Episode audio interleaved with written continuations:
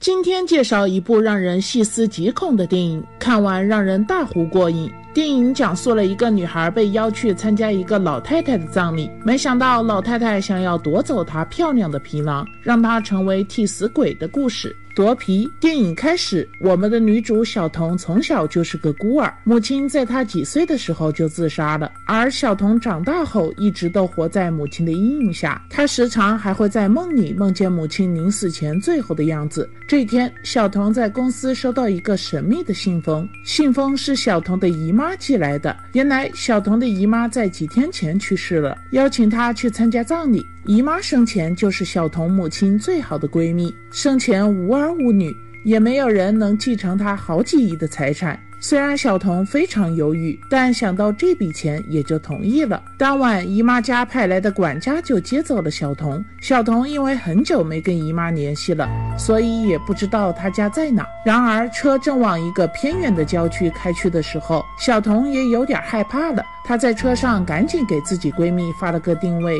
没过多久，车就来到了一个大别墅附近。看来姨妈果然是个有钱人。管家特意给小童安排了一个房间，小童在房间里也给自己闺蜜发了个视频。以确认自己的平安。两人聊天过程中，闺蜜就想让小童拿着视频在大豪宅里转转，也好让她闺蜜开开眼界。毕竟土豪的世界她也没见过。当小童小心翼翼地来到了别人家的浴室时，小童忽然又想起了自己母亲的阴影，于是情不自禁地在浴缸里盖上了一个毛巾。在客厅里，他见到了也是同样来参加葬礼的小白。小白自称自己是他们家的远房亲戚，两人没聊两句就回屋睡觉了。而小童在房间里睡着后，一双手出现在了小童的身后，虽然让人毛骨悚然，但是当晚什么事也没发生。第二天一早，小童再次来到浴缸时，却发现了惊人的一幕：昨晚的毛巾上竟然出现了血迹。小童把这个消息告诉了管家，管家说这是他家的鸡自相残杀，死在了楼下蓄水池里造成的，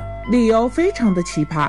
为了验证真伪。他在小白的陪同下来到了楼下蓄水池，这里养着很多鸡，而且确实有一只鸡死了。原来只是一个意外而已。两人离开时，小童在墙上发现了一个问题：姨妈老公的戒指竟然和小白手上的一模一样，这让小童心里也有了一丝疑惑。随后，两人来到别墅后花园，准备散散心。可刚来不久，两个男人从树林里走了出来，他们让小白交出身上的钱财。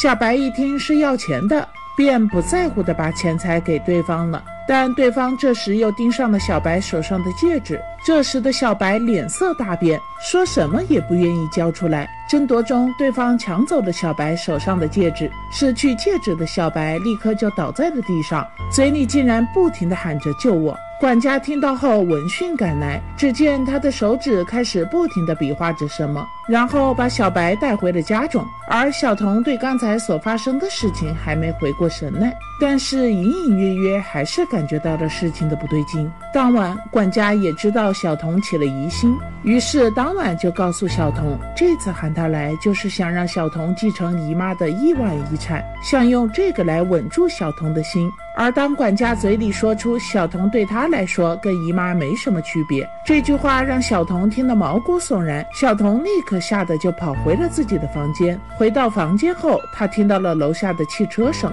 来到窗户一看。之前那枚被抢走的戒指已经被找回来了，种种迹象表明这枚戒指一定有着某种不可告人的秘密。于是他又赶忙来到小白的房间。这时的小白在床上不停地挣扎，而在床头的一幅照片上面竟然是小白和姨妈的亲密合影。这到底是什么情况？小童已经开始有些担心，感觉自己好像被欺骗了。他回到自己的房间，在床下、床底竟然点着几根蜡烛，所有的一切让小童细思极恐。他决定赶紧离开这里。当他准备从窗户上直接逃走的时候，在隔壁窗户里，姨妈竟然还活着，这把他吓得摔倒在了地上，爬起来就往别墅外面跑去。但别墅实在是太偏僻了，他只好在附近找到一户人家。敲开门后，里面出来了一个老太太。他把自己所知道的一切告诉了老太太，希望老太太能暂时的收留他。但没想到的是，小白和管家很快就赶了过来。老太太出去开门后，就让小白和管家进来了。原来他们都是一伙的，几人当场就把小童抓走了。转眼间，小童发现自己来到了梦里。